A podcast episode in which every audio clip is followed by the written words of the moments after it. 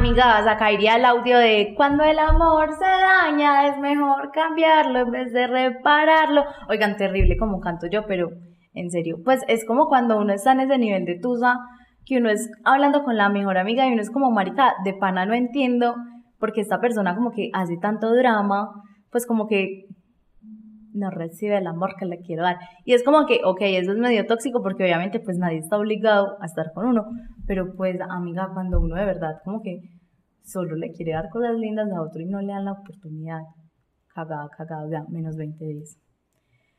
Bueno, entonces, bueno, hay spoiler de perra y puta y es que darle mucho a alguien no significa que esa persona esté como en la obligación de recibirlo, por así decirlo.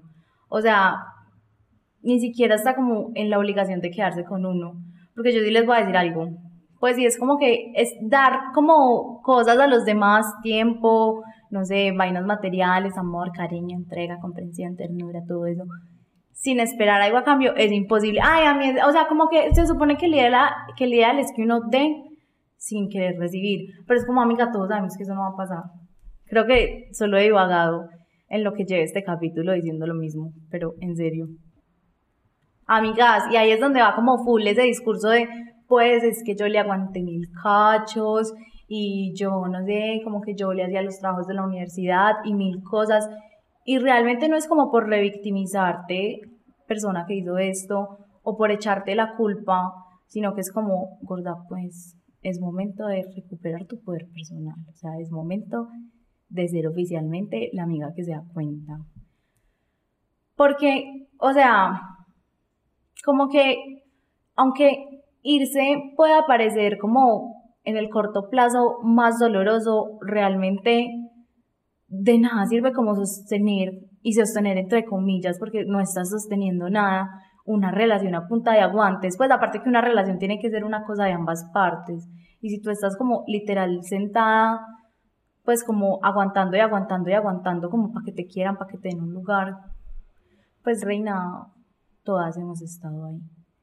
De verdad, como que todo el mundo ha estado ahí, todas, todas, y, y no la da chama.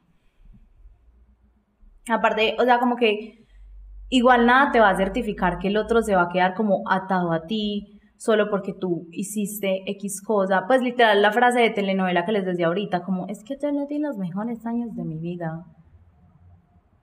Aparte, si a una persona no le importa hacerte daño en este momento, tampoco le va a importar como lo que le diste cuando ya cuente como tiempo pasado, por así decirlo.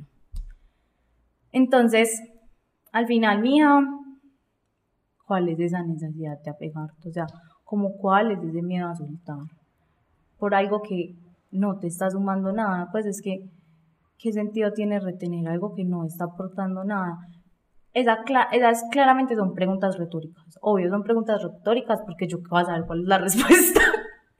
si usted está esperando una respuesta, vaya a terapia porque acá no fue. Acá yo lo damos con la duda.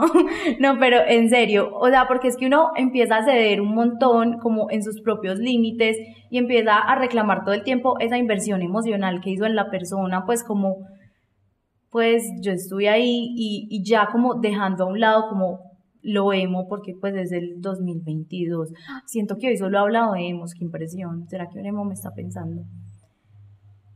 Y pues sí, como lo dramático de la situación porque pues el contexto ya lo tenemos. Amiga, muy bonito el amor, muy de la casa, muy querido, pero yo creo que para que una relación se sostenga se necesitan dos cosas. Hice, hice dos cosas con dos Ay, sí, sí, este es el número dos. Estoy de un matemático, me debería ganar un Nobel. Ustedes no me están viendo, a menos que estén viendo el video, porque si no solo me están oyendo, pero es que saqué dos dedos. El caso. ¿Qué se necesita? Primero, que las partes tengan claros como cuál es su lugar y su función en la vida de la otra persona. ¿Por qué? Porque a partir de eso van a saber cómo, así suene como a constitución, van a saber como cuáles son sus derechos, cuáles son sus deberes y van a poder saber como sobre qué base actuar porque al final del día eso te va a aterrizar y o sea, tú no tienes que comportarte ni como la mamá, ni como la hija, ni como la mejor amiga, ni como la psicóloga, pues como que reina, no es tiempo de estar educando personas, se supone que tú, o sea, como que construyes o decides tener algo al lado de una persona para que ambos como que crezcan porque están en el mismo nivel, no para que la otra persona empate estando contigo. Estoy toda agresiva hoy, es que me robó un rap. Esa historia de las cuento ahorita. Oigan, y esto no solo aplica en relaciones como con títulos formales, porque esa vaina, además de ser hurtada, esa, esa cosa de verdad que me emputa. Y es como que la gente que no reconozca que así solamente se coman, como que de verdad existe una responsabilidad emocional, existe una responsabilidad afectiva, como que no significa porque, ay, pues solamente nos comemos, entonces pues como que, ay, sí, voy a asumir que este ser con el cual estoy entablando un vínculo sexoafectivo no tiene como nada de emociones, pues como que sí, como que no es una persona huevón, para eso comprate una muñeca inflable y no chimpies a la gente. Ay, no, niñas, es que ese hurto de Rappi me sacó lo santanderiano. En todo caso, es que la gente vive traumatizada, como yo con Rappi, me va a tocar la ese nombre, porque pues me era boleteada. No, pero en serio, la gente vive traumatizada con la palabra relación. Eso es como si a uno, como cuando este año todo el mundo le llegó el correo de que había que declarar en la DIAN y todo el mundo estaba súper traumatizado, como, nea, qué putas, yo qué le hice a esta gente bueno, así se siente como el 90% de la población humana cuando le dicen relación. Y tema que no viene al cabo en este podcast, pero otra cosa que de verdad también me tiene emputada, es que ahora todo el mundo le encanta decir, ay, es que yo no quiero un novio.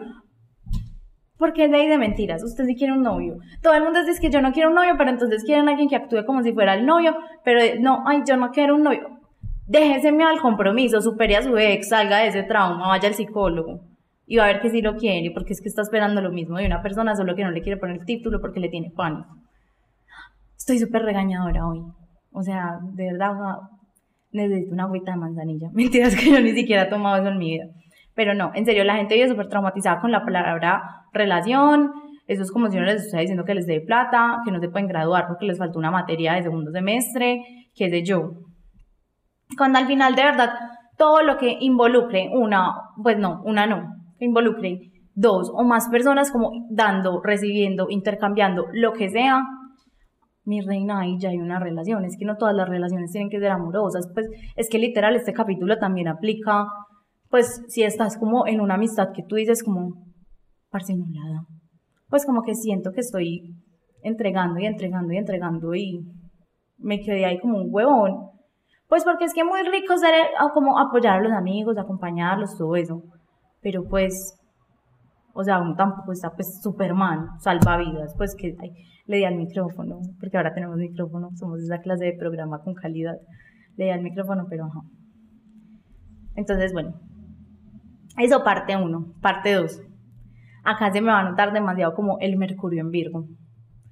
Y es que les voy a hablar del orden. O sea, las relaciones necesitan orden. Oigan, mi psicóloga siempre me dice, o sea, digamos que una relación es el agua, ¿cierto? Chile un agua necesita un vaso, pues no todas las aguas, pues está el mar, el río, el océano, las lagunas, pero vamos a hablar de un agua que usted se va a tomar. Esa agua necesita un vaso o necesita un recipiente que almacene y le ponga orden. Porque es que sí, mi reina, súper tierna tú diciendo que te desbordas de amor, que qué lindo todo el mundo, que das la vida, lo que sea.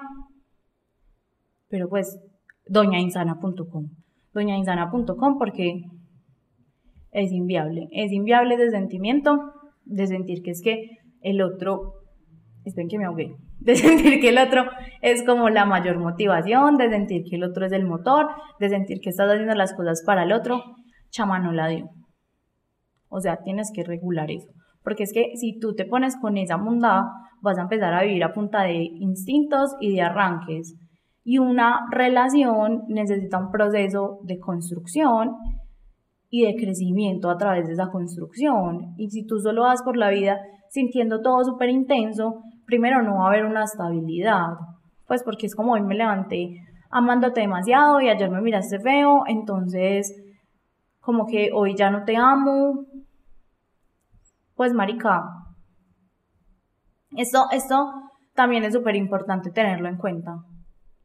Y es realmente incluso antes de entrar a la relación, como saber qué es negociable para ti y qué no. Porque esa también es otra cosa, que es que todo el mundo piensa que, ay, no, que va a encontrar el amor y que entonces van a ser perfectos y van a encajar. Ustedes jugaron demasiado a los rompecabezas cuando estaban chiquitos porque es que el mundo no funciona así. Uno conoce a la gente, la ama, la TQM, la lo que sea, y dice como, parce, ¿sabes qué? Yo quiero X cosa y la persona dice, yo quiero Y y empieza a mediar. ¿Hasta qué punto esto es negociable y hasta qué punto esto no es negociable? Oigan, estoy súper bravo. Qué risa yo bravo. Aparte hablo más rápido de lo normal. Pero bueno, yo creo que ahí también va full como el poder de poner límites y eso es algo súper importante. Y saben qué es, ay no, es que la vida está llena de pruebas, parece lejadas, no mentiras. Pero pues como que hay dos cosas.